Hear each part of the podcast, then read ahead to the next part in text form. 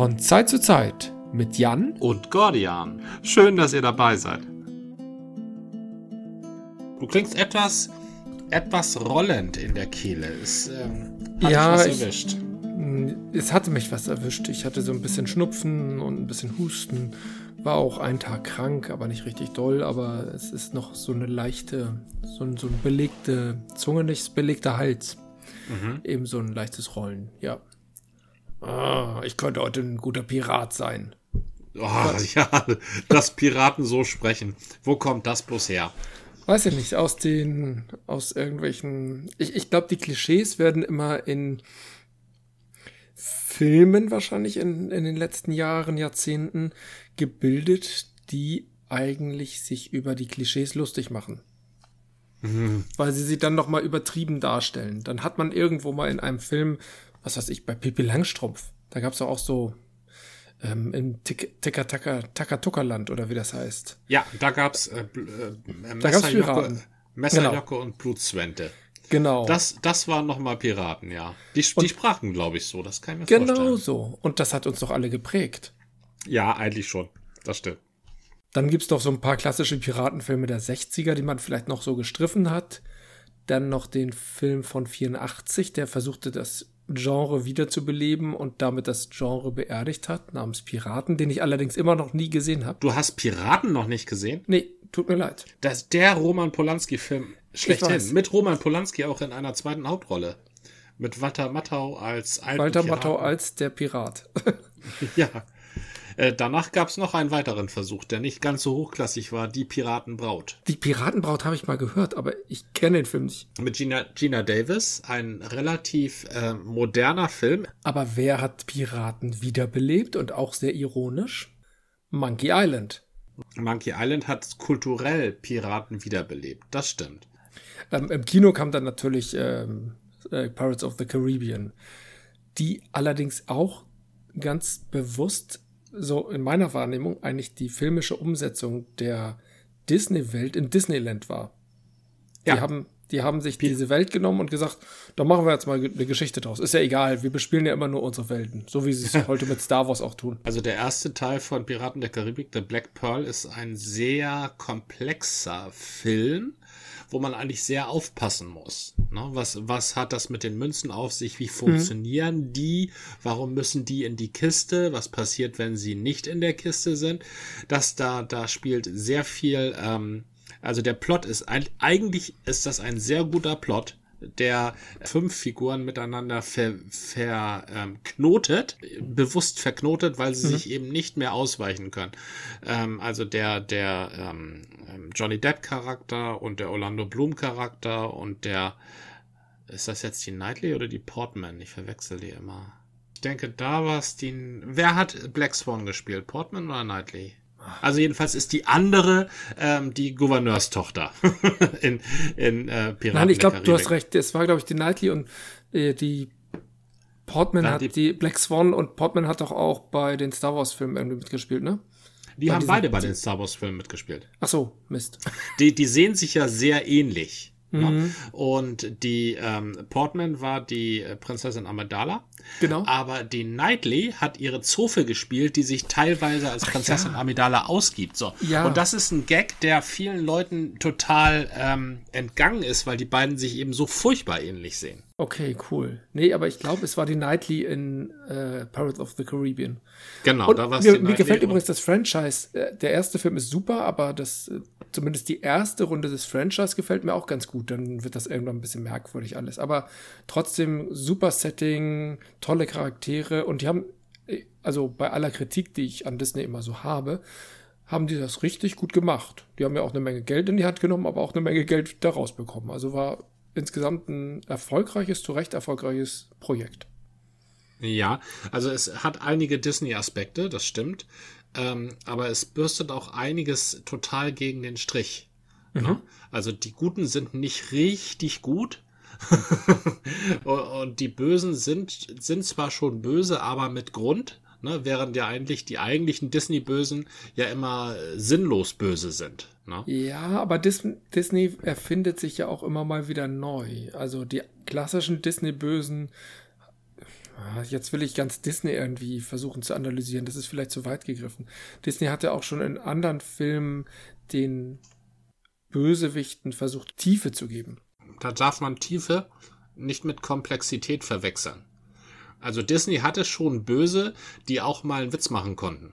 Ja. Na? Und Disney hatte Böse, die äh, indifferent oder interessant mit ihren Underlings, also mit ihren Henchmen umgingen. Mhm. Na? Das hatte Disney immer. Inner interessante Aspekte, aber nicht unbedingt Tiefe, also im Sinne von Motivation. Aber die haben, und da muss man Disney ganz klar charakterisieren, die haben die Helden bei Disney ja auch nicht. Das stimmt. Die sind ja auch immer nur Held wegen Held. Mhm. Ich glaube, bei Pirates of the Caribbean ist es so gewesen, dass Disney einfach ihren Ride nennt man das ja, also ihre, ihr Fahrgeschäft, ja. das sie seit Jahrzehnten haben in Disneyland oder Disney World, ich weiß nicht wo, ähm, dass ähm, das, das einfach mal als Kinofilm rausbringen wollten. Da hatten die genau. einfach mal Lust drauf. Genau. Und dann hat, haben sie da eine Gruppe von Drehbuchschreibern gefunden. Denen haben sie gesagt, ey, wisst ihr, was, was ihr da eigentlich macht, ist uns egal. Hauptsache, das sind eben so Piraten und die werden dann auch mal zu Zombies und dann brauchen wir noch einen Aztekenschatz und da, am Schluss muss das, der Showdown so aussehen wie die finale Grotte in unserer Bootsfahrt in Disney World, Disneyland. So, das genau. war, das war, glaube ich, die Maßgabe. So, ja. und die Drehbuchschreiber haben sich gesagt, ah, cool, Riesenbudget. ne? und, und, und uns spricht, uns redet keiner rein. Ne? Dann wird uns ja auch keiner reinreden, wenn wir das alles mal ein bisschen komplexer machen. Solange wir halt äh, äh, Piraten, Zombies und am Schluss ähm, die, dieselbe, dasselbe Bild wie in der Grotte in Disney World haben. So, das, mhm. ne? Und, und da sind einfach zwei glückliche Sachen aufeinander getroffen, denn das ist ein echt, wirklich sehr komplex durchkonstruierter Film mit vielschichtigen Charakteren und ähm, mit äh, die dieses gut-böse Schema total konterkarieren. Wobei ich mir nicht sicher bin, ob du damit recht hast, dass denen nicht reingeredet wurde. Der Disney-Konzern ist eigentlich dafür bekannt, also auch der Original Disney, Walt Disney, dafür bekannt, sehr kontrollbesessen gewesen zu sein. Und ich hatte das so verstanden, dass der Konzern das, äh, beziehungsweise das Filmunternehmen das weitergetragen hat. Ich weiß es nicht genau, ob das nur so ein Gerücht ist, aber ich würde mal nicht sagen, nur weil es ein gutes Produkt geworden ist, denn ich würde jetzt einfach mal Produkt sagen, ist es nicht zwangsläufig ein völlig Feel-Free-Produkt oder eine Feel-Free-Entwicklung gewesen. Disney hat sehr klare Vorstellungen, wie sie Projekte entwickeln. Da haben sie richtig Methoden entwickelt, die auch heute im Pro Projektmanagement ein Thema sind. Also es gibt die Disney-Methode, um irgendwie Kreativität zu erzeugen. Und äh, das sind, glaube ich, alles Rahmenbedingungen, die kannst du nicht einfach ignorieren und sagen, nö, nö, ich mache das so, wie ich das immer gemacht habe. Du hm. gehst da schon in so einen Rahmen rein und musst dich daran halten. Ich glaube schon, dass das da Rahmen gibt im Sinne von, was Männer machen dürfen, was Frauen machen dürfen, was äh, Helden auf keinen Fall machen dürfen. Mhm. Ne? Also welch, welche Grenzen äh, Helden haben, um, um noch Helden zu sein. Aber ich Zum glaube Beispiel schon, dass kleine Schurken proaktiv erschießen. Nee, das dürfen Helden wahrscheinlich nicht. Der erste Star Wars-Film hatte das ja und später mhm. wurde das dann ja kaschiert. Nur fiel mir gerade nur so ein. Das war eines der bekanntesten Memes, so zu der Zeit, als Bielefeld noch ein Meme war. Handshot First oder Greedo ja, Shot First. Genau. Die, die meinst du, ne? Genau. Also ich, ich glaube schon, dass da natürlich äh, werden da, äh, gerade bei Filmproduktionen laufen ja eine Menge Leute rum, die nichts anderes zu tun haben, als sich irgendwas anzugucken und ähm, mit Bedenken den Kopf zu wiegen. Ne? Ich Oder war da noch nicht, eben, aber ich kann es mir sehr gut vorstellen. Also überall, wo äh, man vor das Wort, das Doppelwort Executive Producer noch was vorhängt, mhm. ne? da gibt es Leute, die deutlich äh, versuchen, sich selber Arbeit zu machen, um nicht ähm, gefeuert zu werden. Und ich glaube, da gibt es eine Menge Leute, die, die, die den Drehbuchschreibern sagen, ach, macht mir noch mal ein Exzerpt, wie weit ihr jetzt seid. So. Mhm. Aber dann ist es ja auch immer noch Sache der Drehbuchschreiber, was sie da reinschreiben. Und was nicht. Äh, genau. Und ähm, ich glaube schon, dass ein Drehbuchschreiber sich viel mehr denken kann, wie was wirkt, gerade wenn er ähm, weiß, dass er auch noch mit einem kreativen Regisseur zu tun hat, mhm. auf kurz oder lang, als so ein irgend so ein Producer-Lümmel. Das glaube ich schon. Und ich glaube schon, dass dieser, diese Kreativität, die in diesem Film steckt, die kommt nicht aus Disney. Das glaube ich nicht. Also so toll Disney-Methoden zu, habe ich noch nie was von gehört, dass es Disney-Methoden, um Kreativität zu erzeugen gibt. Fand ich auch ganz faszinierend. Habe ich im Projektmanagement-Seminar gelernt und dachte, oh, okay, Disney hat da was eigenes geprägt. Und zwar richtig, du am Anfang quasi grüne Wiese, du denkst dir irgendwas aus, äh, die verrücktesten Sachen. Dann gehst du in einen anderen, etwas nüchternen Raum und da musst du das Ganze beleuchten und da können wir uns das leisten, also diese ganzen Bedenkenträger. Ja. Und dann gehst du tatsächlich in einen dritten Raum, das haben sie wirklich in Räume getrennt. Ähm, das kann man in der, im echten Projektmanagement nicht immer so machen, je nachdem, mhm. wie die Gegebenheiten sind. Und in dem dritten Raum, das ist so ein, ich sag mal, so ein, Al ein angenehmer Alltagsraum, aber nicht zu überdreht. Also der erste Raum ist vielleicht so wie eine typische Google-Welt wir uns vorstellen zumindest. Und der letzte ja. Raum ist so ein normal, aber irgendwie angenehmer Raum. In dem wird gesagt, wie können wir es trotzdem machen. Und das ist eigentlich ein cooler Ansatz. Verstehe. Bedenkenträger sind immer dabei und dann, aber wie kriegen wir es trotzdem hin? Und ja. das klappt nicht mit allen Dingen, aber dann versucht man irgendwie um die Ecke zu denken oder neue Wege zu finden. Und das ist eigentlich ich überlege gerade, ob es eine Kreativitätstechnik ist. Das passt gerade gar nicht. Das ist eher eine. Ähm, das ist eine Projektentwicklungstechnik. Doch, doch am Anfang kommt die freie Kreativität und dann genau geht's weiter. Es geht mit der Kreativität los und dann kommen die Bedenkträger, die ja immer kommen. Und das Ganze zu verbandeln ist eigentlich eine sehr pragmatische und ähm, lösungsorientierte Vorgehensweise. Also ich finde den Weg gut. Aha. Also hast, hast du nach sowas schon mal gearbeitet? Kommt da was bei raus? Wir haben das nur testweise mal gemacht, weil das eigentlich Themen sind, die du wirklich auf der grünen Wiese erstellst und meine Projekte häufig schon von vornherein enge Rahmenbedingungen haben. Aber ich habe das mal im Test ausprobiert, also in so einer Methodenschulung haben wir dann irgendein Fake-Thema genommen und das macht den guten Eindruck, aber bei weitem nicht für alle Fälle einsetzbar. Insofern mhm. habe ich es selber noch nicht in der Praxis ausprobiert.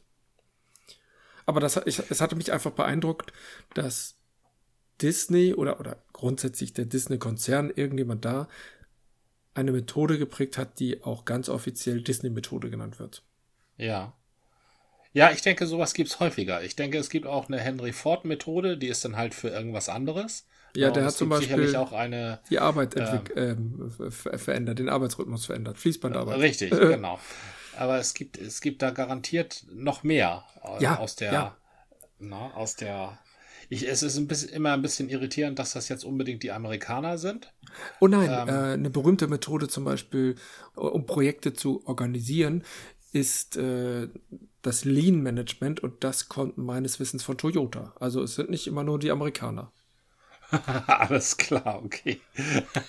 Toyota hat einfach gesagt, wir, wir müssen nicht immer bis zum allerletzten Punkt warten, sondern wir fangen schon mal an mit dem nächsten Schritt. Wir, wir gehen davon aus, dass es so klappt, wie wir das hier ähm, annähernd schon beschrieben haben. Und die letzten Schritte machen wir auch noch, aber wir fangen schon mal mit dem nächsten an. Dann haben wir überlappende Phasen und mhm. beschleunigen das Ganze. Deswegen konnte Toyota Autos irgendwie in der Hälfte der Zeit entwickeln wie die Deutschen.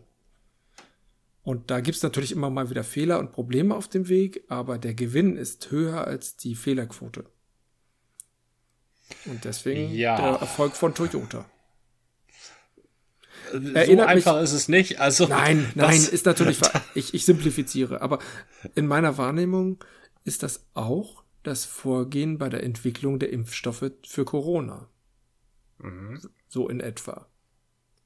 Wir also ich halte das, das Überlappen Arbeitsprozesse klingt zunächst einmal ähm, nachvollziehbar. Ne? Oh, das muss ja eigentlich viel schneller gehen, wenn Leute schon an etwas arbeiten, wenn die anderen noch nicht ganz fertig sind. Mhm. So, das setzt erstmal voraus, dass es sich nicht um dieselben Leute handelt. Genau. Ne?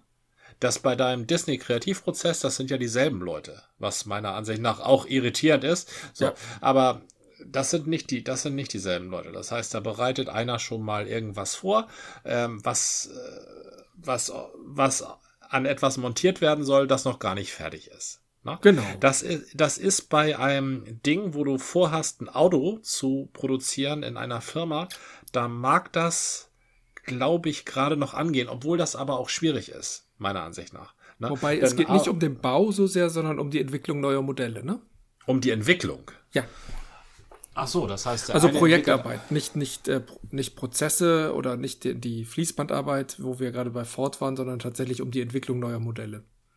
Mhm. Das heißt, der eine entwickelt das Chassis und der andere entwickelt die Innenausstattung und der dritte entwickelt die Elektronik und der vierte entwickelt die Farbe. Ne? So, und der kann mit der Farbentwicklung ja schon anfangen, auch wenn die Elektronik noch nicht durchkonzipiert ist. Vielleicht so. Oder es werden schon erste Tests vorgenommen, obwohl noch nicht das ganze Ding da ist. Und deswegen wird angenommen, ja, der Rest wird in etwa so wie beim Modell X, das wir vorher schon hatten, so sein. Das weicht ja nicht wahnsinnig ab. Deswegen können wir Annahmen treffen und schon mal Testkonzepte entwickeln oder sowas. Mhm. Also zunächst einmal muss da ja eine Vorentwicklung geschehen sein, die sagt, das Auto muss ungefähr das und das elektronisch können. Na? Das Auto mhm. muss ein Viertürer sein. Das muss ja schon mal feststehen. Ja, ja. Na, also vor, vor dem Schritt kann ja der zweite nicht anfangen. Was passiert denn, wenn, wenn die Chassis-Entwickler ein scheiß Chassis entwickeln und der Oberchef-Abnehmer äh, bei Toyota sagt, das, äh, das, das nehmen wir aber nicht? So. Genau. Und nun hat, hat der Innenausstatter hat aber schon angefangen, seine Innenausstattung zu entwickeln. So, und dem wird jetzt auch gesagt, nee, aber das wird jetzt kein äh, Viertürer, das wird ein Dreitürer. Ne? Dann muss dann, er nochmal von vorne anfangen. Ja. Richtig, dann muss er nochmal von vorne anfangen. Also das, insofern müsste da sehr, sehr viel schon vorab konzipiert sein. Und zwar in, in einer, ähm, in einer Prozessform, ähm, die, also absolut, auf die sich alle verlassen können. Wo jeder weiß, egal was ich mir austüdel, da weiche ich nicht mehr von ab. Na, das muss alles schon stehen bevor die anfangen, ihre überlappenden Prozesse zu machen. Das heißt, sie haben noch einen Metaprozess oben drüber. Und ich glaube, der ist irgendwie bei diesem Lean Toyota System nicht mit eingepreist, oder? Äh, ich glaube schon. Die, die äh, ist Toyota irgendwann pleite gegangen. Das war der, der Vorteil, der Gewinn an der Sache. Also das Risiko hast du sehr schön beschrieben, dass es nämlich in der Überlappung dann doch zu einem Problem kommt und dadurch Entwicklungsschritte für die Katz sind und wieder neu gemacht werden müssen und das kostet Geld und Zeit. Mhm. Der Vorteil der Beschleunigung, weil eben oftmals diese überlappenden Prozesse trotzdem funktionieren, ist ein wahnsinniger Gewinn und das hat Toyota über Jahre dann auch fein austariert und äh, sozusagen die perfekten äh, Überlappung gefunden. Wo ist das Risiko ähm, so gering, aber der Mehrwert durch die Verkürzung der Entwicklungszeit so hoch, dass es genau die richtige Überlappungsphase gibt. Die Details kenne ich tatsächlich nicht für eine Insel ohne nennenswerte Rohstoffe auf der anderen Seite der Welt, also fernab aller gängigen Transportrouten, hat Japan tatsächlich einiges auf die Beine gestellt. Das mhm. ist richtig. Ich glaube aber, das liegt mehr, ich habe auch, das liegt mehr an dieser, daran, also das liegt weniger daran, dass die so viele tolle ähm, Prozessoptimierungs äh, Schnicki-Schnacki eingeführt und erfunden haben. Das liegt eher daran, dass es drei, vier, fünf Worte für Selbstmord durch Arbeit in der japanischen Sprache gibt und diese samuraihafte Verbundenheit zu dem Betrieb, wo ich mit 17 eingest eingestellt wurde und für den gebe ich alles. Also das ist, glaube ich, das spielt da, glaube ich, ein bisschen mehr mit rein als ähm, diese Management-Systeme. Ich glaube, diese Management-Systeme, die wenden, oder diese Projekt- oder Prozessoptimierungssysteme, die wenden sie durchaus an. Das mhm. glaube ich auch. Ne? Aber ich glaube nicht, dass das, äh, dass die Erfolge daran liegen. Also bestenfalls haben die Dinger nicht gestört. Doch, doch, ich das glaube schon, das liegt daran. Nur, das ist also, auch, auch, nur, auch nur eine These. Also es ja, ist wirklich ja. nur eine These, aber es ist einfach eine valide Gegenthese. Ich nehme an, der japanische Arbeitsethos und eben auch mit, der, mit dem Risiko Selbstmord oder sich da quasi selbst zu versklaven oder wie man das auch immer beleuchten kann. Gerade aus den 60ern, wo die, äh, dieser Aufstieg Japans so richtig zu äh, oder richtig in Fahrt kam. Das spielt definitiv eine Rolle, da gebe ich dir recht. Ich glaube aber schon, dass Lean Management entscheidend war, weil typische, die Japaner haben ja erstmal ganz viel kopiert. Das war ja so der mhm. Ansatz. Die haben also auch geguckt, wie entwickeln die Deutschen eigentlich Autos. Und dann haben sie geguckt, wie kann man es denn anders machen oder besser machen. Und da waren die Oder mit unseren Voraussetzungen. Weil ja, im Gegensatz zu Deutschland, also im mhm. Gegensatz zu Deutschland, muss ich nochmal einwerfen, ist Japan fernab von allem. Na? Deutschland hat äh, Kohle, Stahl äh, und ist mittendrin in Europa, kann von links und rechts Kohle, Stahl importieren, kann von links und rechts Elektronik importieren und das dann auch sofort wieder abgeben. Japan ist auf der anderen Seite der Welt, in Nachbarschaft China, die waren mhm. zu der Zeit, wussten die noch nicht mal, was ein Sechskantschlüssel ist. Und ansonsten ist da der Pazifik. Ja, ist so. Ist so. China ist ja jetzt noch gerade auf dem großen Sprung, aber damals, also in den 60ern, da war das, da waren die mitten in der Kulturrevolution, ne? Das also, nannte sich da, allerdings der große Sprung. Ja, da liefen die jedenfalls alle in Pyjamas rum. Und da war, da, da war Japan, also mitten im Nirgendwo. Die hatten keine, keine Logistik, keine Transportwege, kein gar nichts und waren auch noch ein quasi besetztes Land, nämlich stark unter der Fuchtel der USA. Und da, das da, könnte geholfen haben. Vielleicht haben die Japaner auch nicht so sehr bei uns, sondern bei den Amerikanern geguckt, ist es egal.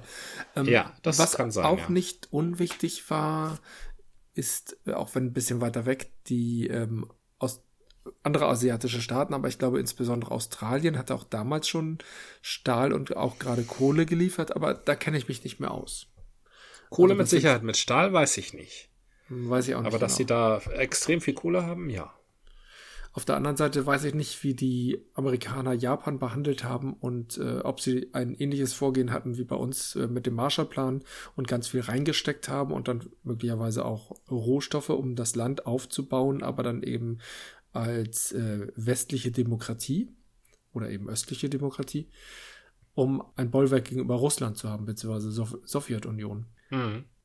Ja, das war die, wicht die wichtige Rolle der jungen Bundesrepublik, das stimmt. Ich weiß ja. auch nicht, inwiefern das, die das da mit Japan gemacht haben. Wie ich die Amerikaner kenne, haben die Japan eher so nicht so gut behandelt. Weiß ich nicht. Als die in Krieg gerieten mit Japan, da haben sie ja ähm, japanische japanstämmige Amerikaner in große Lager gesperrt. Mhm. In, in so ähm, Internierungslager. Oder? Genau, in Internierungslager, mhm. ja. Das haben sie mit deutschstämmigen Amerikanern nicht gemacht. Ah, okay. So. Das ist ja spannend. Und das, ja, und das, das äh, ist nun mal so. Außerdem haben die Japaner, äh, die Japaner haben, mit den Japanern haben die Amerikaner direkt zu tun gehabt. Mhm. Äh, mit den Deutschen eher so kurz und indirekt. Ne? Ja. Äh, die Japaner, das waren die, die ja auch noch am, die USA angegriffen haben mit Pearl Harbor.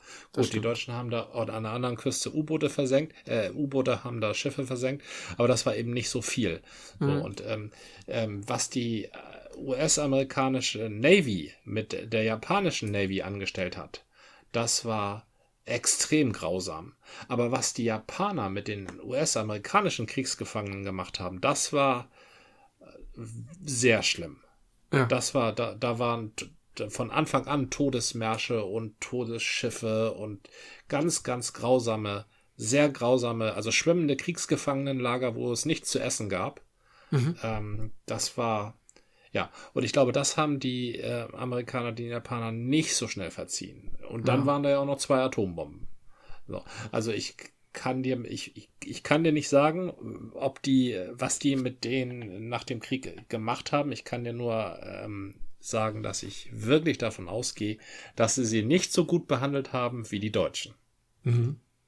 Zumal, wie du es auch sagst, natürlich auch ein Faktor die strategische Lage ist da auch nicht ganz so bedeutend in Japan. Ja. Also ja. Äh, mit dem Bollwerk gegen den Kommunismus. Na, da ging es schon darum, eine Modellnation aufzubauen, um eben dem kommunistischen Block auf der anderen Seite des eisernen Vorhangs zu zeigen, dass genau dieselben Leute halt mit besseren Verbündeten einfach bessere Ergebnisse erzielen. Ja, okay, das ist natürlich nochmal was Besonderes. Ich wollte heute mich von dir beraten lassen, was ich. Nein, stimmt gar nicht. Ich habe mich schon entschieden. Das nennt sich Seehafen. Ich hatte schon mal einen Seehafen, das war eine Enttäuschung, das war so sauer. Mhm. Und das ist jetzt ein Barrel-Aged, also Seehafen Kervida-Bier mal wieder. Moment, ich muss kurz römische Zahlen überlegen. Seehafen 19. X1X oder X, XIX ist 19, ne? Ja, das ist 19. Mhm. Und das ist ein Barrel-Aged Smoked IPA. Oh, ich ein bisschen Angst. Smoked, habe ich ein bisschen Angst. ja.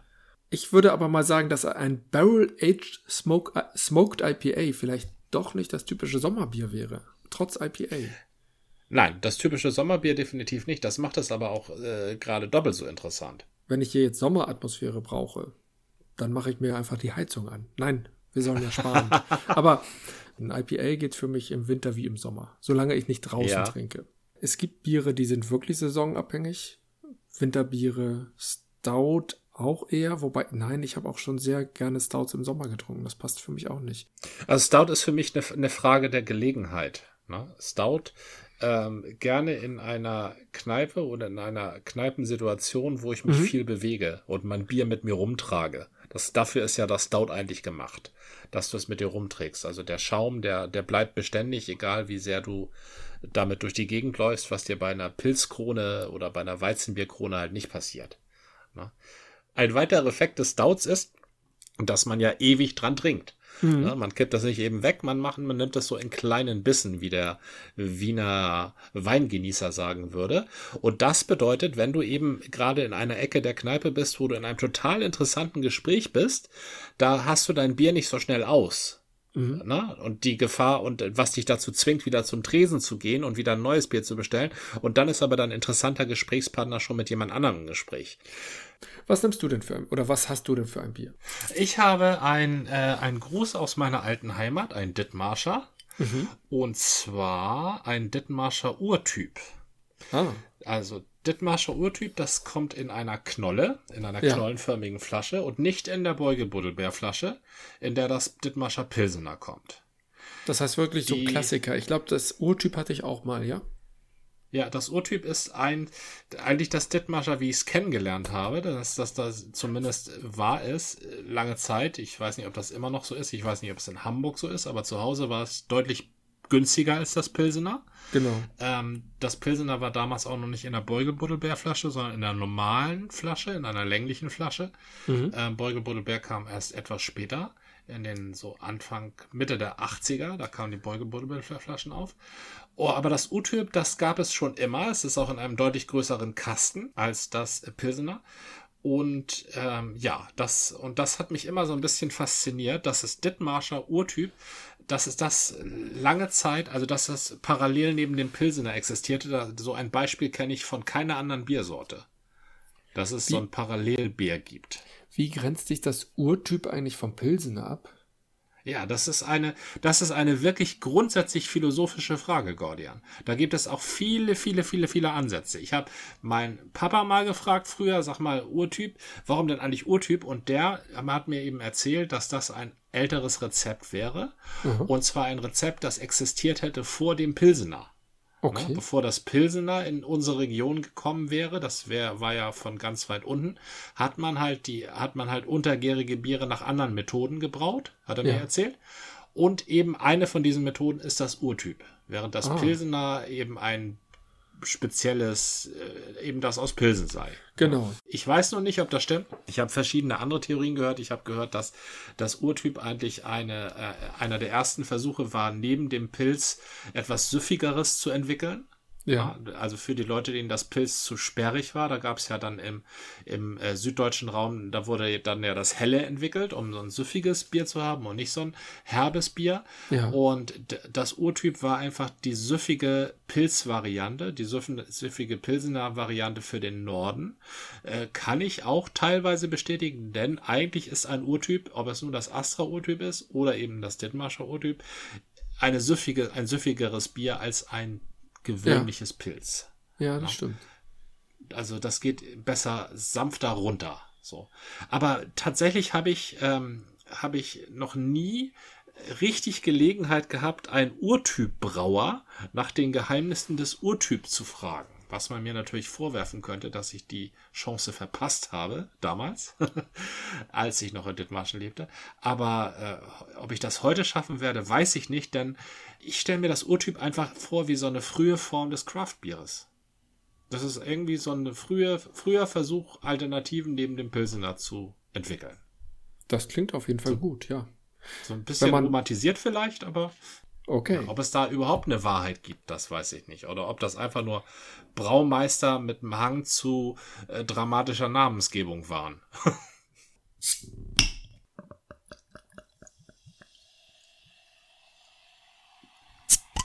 du sprudelst aber ganz schön mit deinem IPA. Ja, ja, sprudelig, da hast du recht. So, mein O-Typ ist natürlich da etwas Oh. sanftiger. Es riecht definitiv schon barrel-aged. Was, was, was meinst du damit? Hölzern? Hölzern, auch irgendwie weinig. Ich überlege gerade, was für ein Barrel das überhaupt ist. Ja, darauf kommt es dann an, ne? Ja. Also sie legen sich hier nicht. Ne, Portwein. Portwein Fass. Das passt Ja. auch zum Geruch, das stimmt. Und da bin ich jetzt aber gespannt. Das dürfte sehr süßlich rüberkommen. Es riecht auf jeden Fall so Portwein süßlich. Na wunderbar. Ähm, ähm, einige Leute sagen ja gerade äh, unter HSV-Fans, also Holstentrinkern ist das verbreitet, dass das Astra O-Typ so ein bisschen faulig riechen würde. Faulig. Also, also nicht, nicht erfrischend, sondern muffig. Ne? Ja. Ähm, das kann ich sogar einigermaßen bestätigen. Aber dieses Urtyp hier, das riecht kein bisschen muffig. Das hat einen sehr grasigen Geruch. Das riecht wie frisch gemähter Rasen. Das passt ja zur Küste. Ja, passt sehr gut zur Küste. Es ist auch extrem filtriert, also sehr klar. Ähm, allerdings ein dunkler Gelbton, weil, und das ist eine Besonderheit des Urtyps, die ich bestätigen kann, da wird sehr viel Wert auf den Malz gelegt. Da wird der Malz nochmal ein bisschen mehr geröstet als bei Ah, Pilz. Also Das heißt, da hast du auch leichte Röstaromen. äh, nein, so weit geht's noch nicht. Okay. Aber der Malz sollte präsent sein im Bier. Das Ja. muss beim Urtyp sein. Es ist auch ähm, dunkler als ein Pilz. Ne? Okay, deswegen auch ein bisschen süffiger, weil süßlicher. Damit hängt das vielleicht zusammen, ja, das Ja. kann sein. Also hier ist auch schon, wo wir gerade beim Malz sind, ähm, ich weiß gar nicht, woher die Rauchnote kommt. Hier ist eine leichte Rauchnote ja, hieß ja Smoked. Bin ich mal gespannt, wie das schmeckt. Ja, dann äh, lass uns nicht mehr zögern. Genau, auf das, was es wert ist. Auf das, was es wert ist. Ja, ich bin, ähm, ich hab's kürzer. Ich bin immer wieder überrascht, wie süffig so ein Urtyp ist. Also das ist, das ist jetzt nicht wie ein helles. Also es ist wie ein stark gemalztes helles eigentlich. Also nur in der Wirkung, nicht im Geschmack. Mhm. Also es Also- ist erfrischend, es geht gut runter, es muss die richtige Temperatur haben, es darf nicht zu warm sein, da muss man aufpassen. Aber es ist eine kleine Flasche, es ist eine fette Knolle, das erwärmt sich auch nicht so schnell. Ja, also ich bin Urtyp-Fan, wenn die richtige Zeit ist.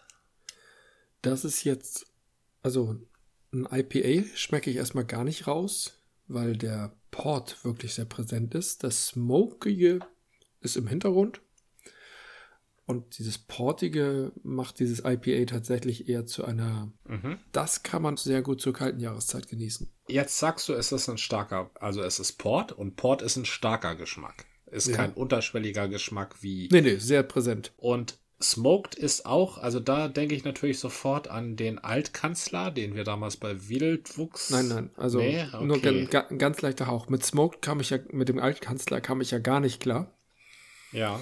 Aber das hier, das ist tatsächlich so ein Bier, das trinke ich wie ein Wein. Also das hat ein bisschen was von so einem Barley, Barley Wine.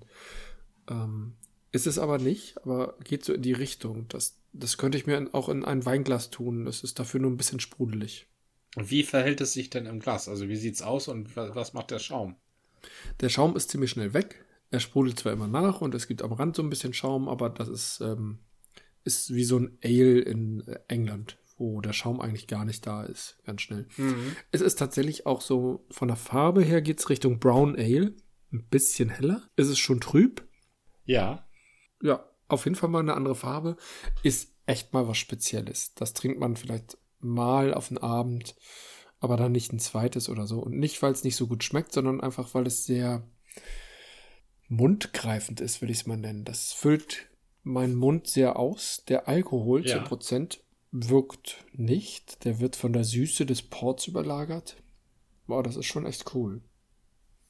Also mir schmeckt das, aber es ist echt nur mal was, so ein Einzelfall. Also eine rein ketzerische Frage. Muss das denn ein IPA sein? Also IPA ist ja eigentlich äh, starker Hopfen, süffiges Bier. Ne? Ähm, und, und jetzt, jetzt ist es ein Smoked, also jetzt hat es Rauchgeschmack und jetzt hat es auch noch Barrel Age mit Port. Hast du denn noch das Gefühl, dass du ein IPA trinkst? Nee. Nee, ne? Und ich habe hier gerade gelesen, das hat vier Jahre im Portwein fast gelegen. Also nicht Ähm. nur so ein halbes Jahr gefinisht, sondern richtig lang. So lange hält sich doch kein Bier. Naja, bei 10% Alkohol sehe ich das anders. Ach so. Vielleicht haben sie aber gar nicht so sehr in diesem Fall auf das IPA im Sinne von Geschmack gesetzt, sondern auch aufgrund des Hopfens, um das so lange lagern zu können. Mhm. Ja, das muss, muss wahrscheinlich so sein, ja. Dann muss es ein IPA sein, um diese Lagerfähigkeit zu haben. Aber vier Jahre ist Ja. wirklich beachtlich, ja. Vier Jahre ist extrem lang, ja. Ach, und übrigens, mindestens haltbar bis Ende Januar 27. Sag mal, was ist denn das für ein Produkt? Was ist denn da drinne? Ja, Hopfen und Alkohol. Ja, das ja, Hopfen Alt Alkohol, bewährt. So haben die das auch schon bei den Überfahrten gemacht und damals hatten sie noch keine Kühlung. Ja. Richtig, ja. Also ich glaube, das, Das ist genau der Trick. Stark gehopft, aber nicht Aroma gehopft. Ja, Ja. also ich bin beeindruckt. Das ist tatsächlich aber, wie man auch einen Portwein nicht irgendwie zehn Portwein am Abend trinkt, sondern nur einen so als Aperitif, ist das auch ein Bier, wo ich nur diesen, dieses eine Bier brauche und dann bin ich glücklich. Also bei 10% bin ich Vielen dann. Dank für die Inspiration. Das ist eine, das ist eine schöne Sache. Du, ähm, darf man das so sagen? Du hast einen Urlaub geplant? Ich habe einen Urlaub geplant. Ich plane ständig Urlaube. Skiurlaube, Wanderurlaube, Sommerurlaube, Winterurlaube, Fernurlaube. Na gut, Fernurlaube viel Ja. lange weg, aber doch, wir machen uns auch über Fern, eine Fernreise Gedanken. Meistens sind unsere Urlaubspläne immer noch auf Deutschland fokussiert oder na- nahe Nachbarländer, sag ich mal. Ja. Also tatsächlich plane ich gerade einen kleinen Wanderurlaub. Ich meine, ich kann mich noch erinnern, dass ich vor ein paar Jahren, glaube ich, über deine Harzer Wandernadel gespüttelt habe. ja, das dachte- hast du.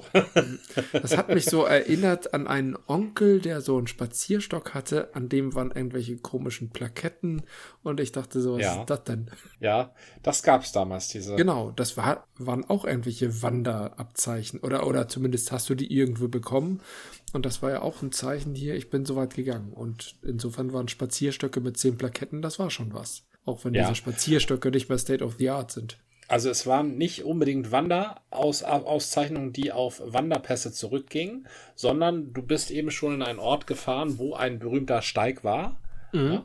Und dann bist du den gegangen oder auch nicht, aber meistens bist du ihn halt gegangen und dann hast du dir an der Touri-Info da eben die Plakette geholt mit zwei vorgestanzten Löchern und zu Hause hast du da dann zwei feine Kupfernägelchen reingeschlagen und dann hattest du die Plakette an deinen Stab. Da Genau. war aber noch nichts mit Leistungsnachweisen oder so. Ne?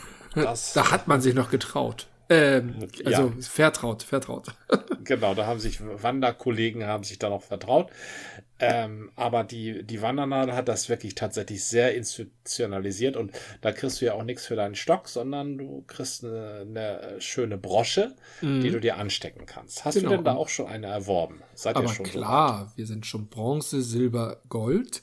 Und das nächste Ah. ist der Wander, der Harzer Wanderkönig. Und dafür brauchen wir 50 Stempel und es fehlen uns noch 24. so? Da habt ihr ja was vor. Das Aber ist alles eine Sache der Planung. Ja, der Punkt ist ja, Wandern mit Kind ist äh, immer eine Herausforderung. Wie weit können wir gehen, im wahrsten Sinne des Wortes? Und wie viele Stempel schaffen wir dann in einer Tour? Ich habe eine gefunden. Wir sind diesmal in Bad Harzburg. Ich bemühe mich ja in letzter Zeit, Ziele auszugucken, die gut mit der Bahn erreichbar sind. Früher waren wir ja gerne in Bad Sachsa im Südharz. Da war das mit dem Bahnanschluss nicht so gut. Das hatte ich mir mal angeguckt. Und jetzt waren wir mal in Wernigerode, jetzt in Bad Harzburg und wir wollen auch irgendwann noch mal nach Goslar. Ich weiß, für Goslar schwärmst du ja sehr und da freue ich mich auch schon auf Ja. die Gose, aber auch Ja. auf die Wandermöglichkeiten, die es in Goslar gibt. Ja.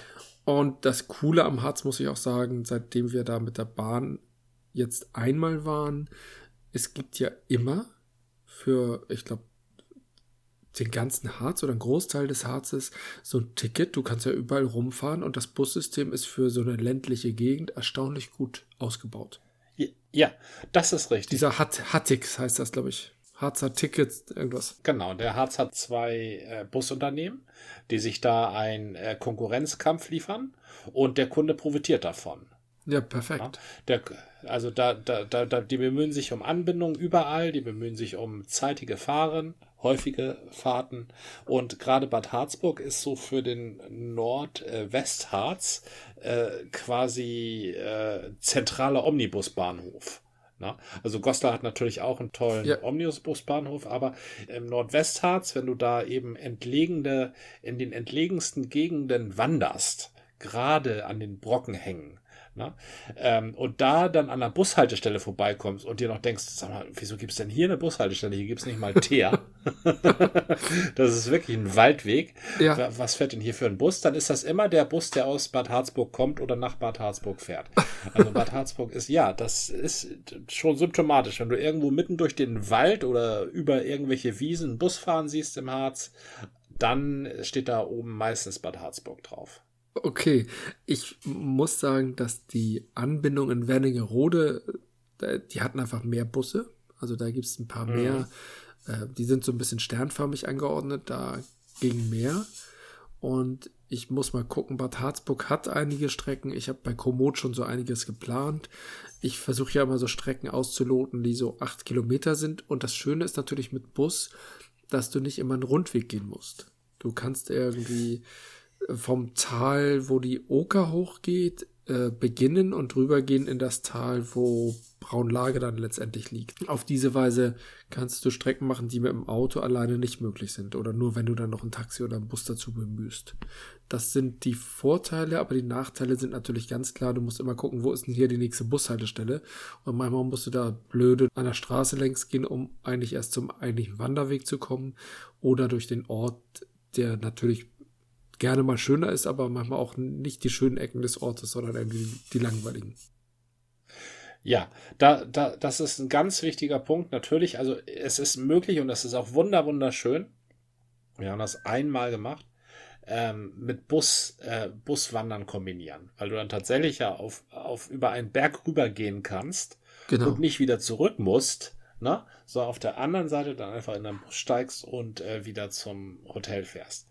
Das genau. ist ein erheblicher Vorteil. Natürlich, es ist ein bisschen gekniefel, weil man sich natürlich mit den Zeiten äh, koordinieren muss. Und wie du, genauso wie du es sagst, die Bushaltestellen sind nicht auf die Wanderwege abgepasst, sondern auf die äh, in Tüdelchen urbanen Zentren. Ne? genau, genau. Natürlich da, wo Oma Kawupke aussteigen will und nicht, wo ein junger sportlicher Wanderer zusteigen will. So, und das bedeutet tatsächlich, dass du dass du entweder durchs Gehölz musst, also vom Wanderweg runter und dann irgendwie den Abhang runter, um gerade zur Bushaltestelle zu kommen, oder aber tatsächlich durch einen halben Ort musst oder eben, wenn es ganz dumm läuft, an der Landstraße rauskommst und dann drei Kilometer äh, an der Landstraße gehen musst zur Bushaltestelle. Drei das Kilometer hatten wir zum Glück noch nicht, ähm, aber es war schon so ein bisschen Wegstrecke oder wie wir als wir im Wernigerode waren und irgendwie eine Bushaltestelle uns ausgeguckt hatten, ich glaube, wir hatten auch schon gedrückt, aber der Busfahrer hat nicht damit gerechnet, dass da jemand raus will. Deswegen ist er einfach weitergefahren. Und dann bin ich zu ihm und meinte, wir wollen hier raus. Ah, oh, da vorne? Ach so, nee, jetzt sind wir schon zu spät. Nächste Bushaltestelle ist da. Und dann meinte ich so, könnten wir vielleicht hier hm. direkt raus? Und dann hatten wir nur 300 Meter, die wir wieder zu, zurücklatschen mussten an der Straße. Das war nicht so schön, aber dann war die Strecke ganz nett. Also die rechnen ja. auch, die sind mental noch nicht darauf eingestellt, dass da erstens Wanderer in ihren Bussen sind und die dann auch noch irgendwelche komischen Bushaltestellen nutzen wollen, wo sonst niemand aussteigt. Also ich könnte mir vorstellen, dass wenn das ähm, aktiv mal beworben werden würde oder wenn sich da mal jemand ransetzt und so ein Konzept malt, eine Konzeptkarte speziell auf Bushaltestellen und Wanderwege, also Wandern, Buswandern. Ne? Ja. Ich glaube, dass das in der heutigen Zeit wirklich verfangen würde. Denn viele Leute suchen doch nach, nach schadstoffemissionsfreien Alternativen, wo man sich auch noch ein bisschen selbst betätigt. Wandern ist ja eigentlich, also es klingt zwar spießig, aber nennt's Tracking und schon ist es cool. Ne? und dann hast du nicht so einen hölzernen Wanderstab, sondern hast dann so einen schicken Alustab oder Carbon oder sonst was. Und dann ist auch wieder alles Richtig. gut. Der sieht ja auch wie ein Schießstock ja. und dann bist du wieder hip. Genau, du kannst ja im, im Harz, das ist ja so abwechslungsreich, da kannst du ja auch mal eine Free Climbing Stunde ein, einlegen oder sonst was. Ja, ja. Oder, oder, oder mit dem Mountainbike bergab fahren oder sowas. Das ist ja alles drin da. Da sind echt coole Sachen. Ja, wenn sie das mal ein bisschen mehr, ähm, wenn sie da mal ein Profil entwerfen würden oder so, dann würden sie da die, ich glaube, die würden da die halbe Berliner Hipster-Szene im Harz haben im nächsten, in der nächsten Saison. Ich glaube, da sind auch schon so einige Wanderer. So ist das nicht, aber die hippen Sachen. Ich bin da ja nicht so ganz undankbar, dass es nicht so überflutet ist mit Menschen. Ja. Wandern wollen wir auch ein bisschen, um die Natur und nicht tausend andere Leute zu genießen. Und es mhm. gibt da durchaus Hotspots, wie die diese verschiedenen Hängebrücken, die sind doch total hip. Ich glaube, über die Oka ist auch, Okertalsperre ist auch eine. Wir waren bei der Titan, oh, wie hieß die Titan RT? Ich weiß es nicht mehr. Auch irgend so eine Talsperre, ich äh, habe den Namen mir nicht gemerkt. Alles ganz hip aufgezogen. Das heißt, du hast einerseits direkt vor der Talsperre die Hängebrücke, dann hast du mitten auf der Hängebrücke so eine Bungee-Jumping-Station, Mhm. wo dann auch, als wir da gerade da waren, auch jemand war. Ich glaube, die hat auch durchaus Betrieb. Und dann hast du doch daneben äh, so ein Drahtseil, der oben am, an der einen Station oder an der einen Seite der Brücke startet und dann runter ins Tal auf die andere Seite der ähm, Talsperre oder des Tals geht. Ist ja jenseits der Talsperre. Und da Äh, Und was machst du da? Balancieren? na, fast. Nein, du wirst da eingehängt und saust da runter. So ein bisschen wie bei den Hochseilgärten. Nur, dass du da Ja. nicht fünf bis zehn Meter runter saust, sondern 500 Meter, äh, na, 100 Meter Ah, vielleicht. schön. Und schön. die ging Äh, echt ab. ja. Das kann ich mir vorstellen. Und dann gibt's da noch eine, ähm, äh, ich weiß nicht, ob das bei dieser THX-Dings ist oder bei, nee, bei der Titan RT, nicht THX. Titan RT. Ähm, dann gibt's noch die Gelegenheit, dass du dich einhakst an so ein ähm, Kletterseil und dann ganz schnell äh, an der Staumauer runtergelassen wirst und dann musst du rennen. Dann rennst du die Staumauer, Staumauer runter, gesichert durch so ein Kletterseil. Und das ist ja auch abgefahren. Das habe ich da nicht gesehen. Das Ja. muss eine andere sein. Das Ja. ist vielleicht eine Oka. Vielleicht ist es aber auch nicht immer offen.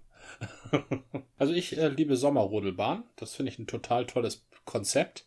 Ja, Und ähm, der Harz hat tolle Sommerrodelbahn. Ähm, also eine sehr tolle ist in Thale. Aber ich weiß nicht, ob man da von Bad Harzburg leicht hinkommt. Thale ist ja weiter im Osten, ne? Ja, ist weiter im Osten. Das ist hinter Werningerode.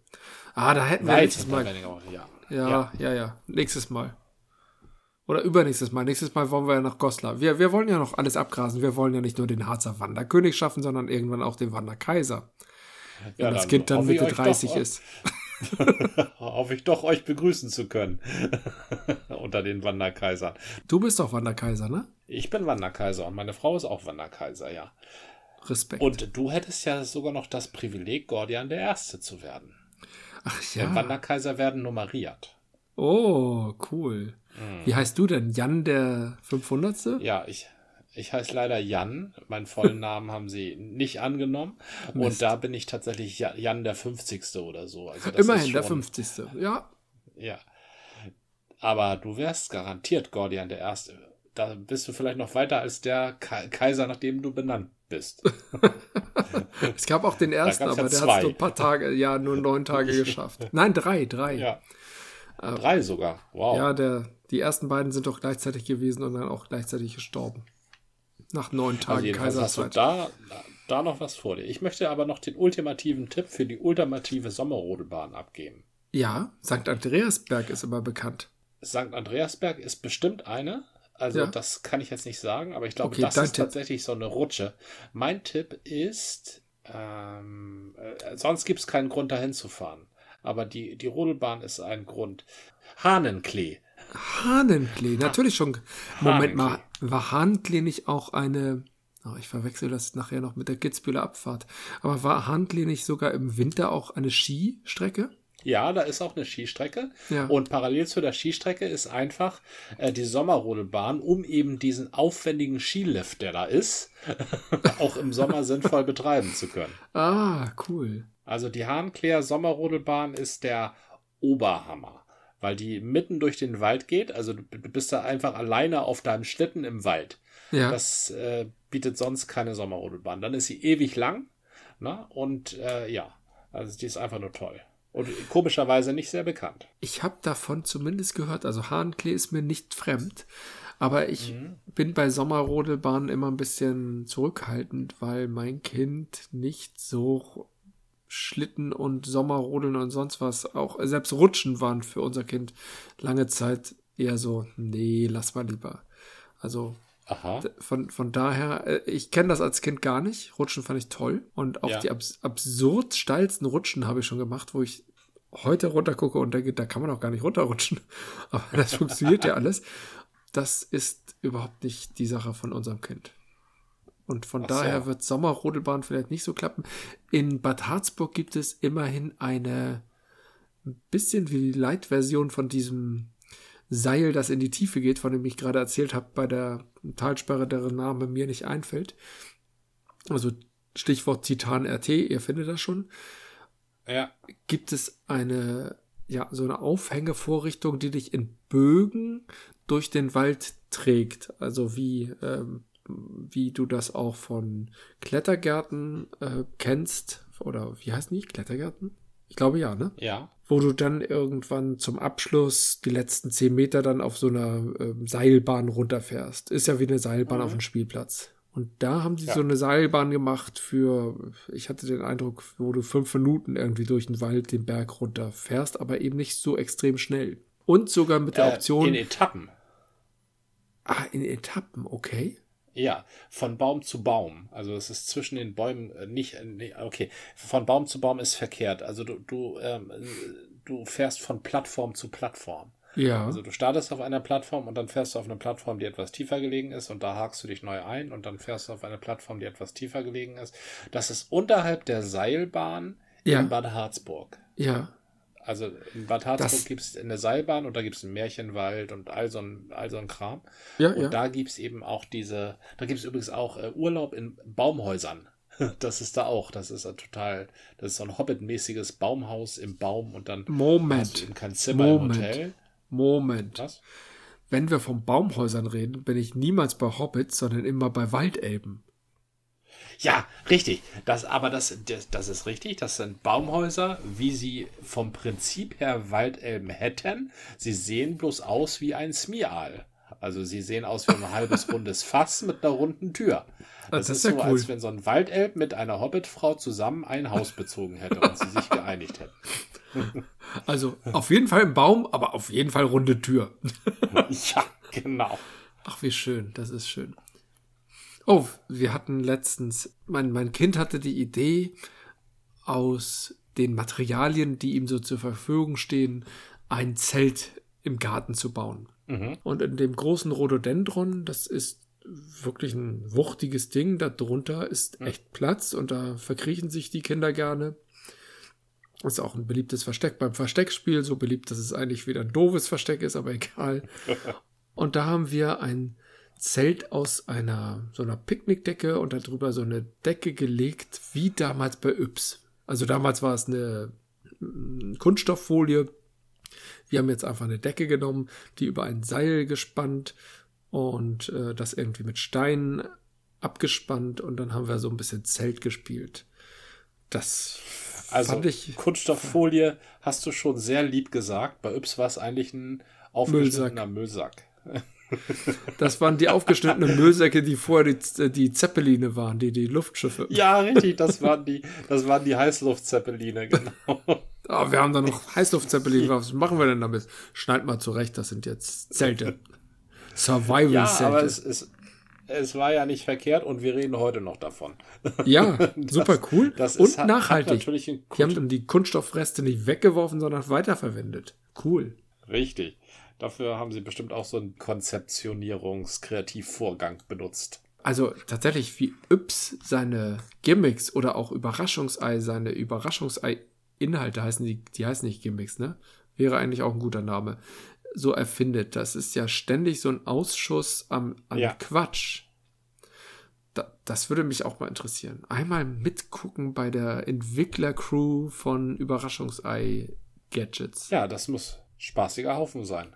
Wahrscheinlich, obwohl das ist die Quote, da was Sinnvolles bei rauszubekommen, was weiß ich mal, ein lustiges Gefährt oder ein Kreisel oder irgendwas Nettes, ist doch eher gering. Von daher weiß ich nicht, ob das noch ein spaßiger Haufen ist oder nicht schon alle so ein bisschen Also rambösig sind. ich habe lange schon keine Überraschungseier mehr aufgemacht, also das kann ich gar nicht so beurteilen. Ich fand bloß damals immer, in jedem siebten Ei ist eine blöde Figur. Das fand ich schon sehr viel. also die Quote 1 zu 7 für eine blöde Figur. ja, aber du hattest die Chance, sechs Eier coole Sachen zu bekommen zum Basteln. Ja, Also sechs, das sind nur 15 Prozent. also eins, eins von den sechs war immer ein Auto und eins von den sechs war immer ein Puzzle. So. Und zwar ein Puzzle mit dem Motiv von den Figuren, die in jedem siebten Ei sind. Also entweder die Happy Hippos oder die Schlümpfe oder, ne? Also damit waren schon zwei weg. Also ein Auto und ein Puzzle. Und die, ja, und die anderen, äh, von anderen vier, da gab es dann was Cooles zu basteln. Ja, das stimmt. Okay, ich sehe, du hast das noch mehr analysiert als ich. Ja, die Puzzle gab es tatsächlich. Die waren auch gar nicht so kompliziert. nee. Das war ja. ein bisschen behämmert. Tatsächlich, die Inhalte fand ich immer behämmert. Aber Überraschungsei-Inhalte haben sich immer sehr gut als Gegenstände verwenden lassen für Geocaches. Ne, ein ordentlicher Geocache. Also es gibt mittlerweile leider gefühlt 90% an Geocaches sind so kleine Dosen, dass da nichts reinpasst. Das ist tragisch und ich mag die nicht. Das sind die sogenannten Micros. Das sind Filmdosen oder ähnlich. Also Filmdosen gibt es ja heute eigentlich gar nicht mehr, aber aus irgendeinem Grund Filmdosen der letzten 50 Jahre werden in Geocaches mhm. verwendet. Und Micros sind tatsächlich nur ein, eine kleine Dose. Da drin ist ein aufgerollter Papierstreifen, der sich Tagebuch nennt und mit Glück noch ein Miniaturbleistift. Mhm. Und da kannst du dich dann eintragen. Das ist doof. Geocaches sollen ja eigentlich Behältnisse sein, wo du irgendwas drin findest und irgendwas ja. da rein tust. Geben und nehmen. Dafür habe ich tatsächlich äh, immer mal wieder Überraschungseier Inhalte aufgehoben, um die da rein zu tun. Auch andere Sachen, aber gerade Überraschungseier finde ich eignen sich ganz gut. Einige mag ich ja sogar ganz gerne von den Dingern. Ein Großteil ist natürlich irgendwie Quatsch aber ein Quatsch, den man dann zusammenbaut und dann wieder auseinanderbaut, versucht wieder in dieses Ei reinzukriegen. Diese gelben Eier sind ja wirklich sehr gut mhm. gepackt. Das ist auch eine Kunst. Ist mir nicht mit eingelungen. Und die dann wieder jemand anders zu geben, der dann auch wieder Spaß daran hat. Das ist so eine Freude, also dieses Zusammenbauen, das gefiel mir und vielleicht gefällt das auch anderen so, dass ich da was reintun kann, irgendwas rausnehme und gut ist. Und das habe ich tatsächlich vor ein paar Wochen mal wieder mit der Familie gemacht. Da waren wir an der Ostseeküste, irgendwie in Niendorf. War ein bisschen windig an der Küste und so. Klar, Küste muss auch sein, sich den Wind um die Ohren pusten lassen, aber dann, also Niendorf am Timmendorfer Strand. Also ich kenne Niendorf, ja. Achso, doch, ist auch ein schönes, wirklich ein schöner kleiner Hafen und nette Gastronomien und so. Das, das mhm. macht echt Spaß gute Fischbuden, wenn nicht gerade so kalt ist, dass die Fischbuden nicht aufhaben oder die touristische Zeit gerade so Flaute hat, dann ist, sind da nur zehn zugenagelte Buden, das ist nicht so schön, aber egal.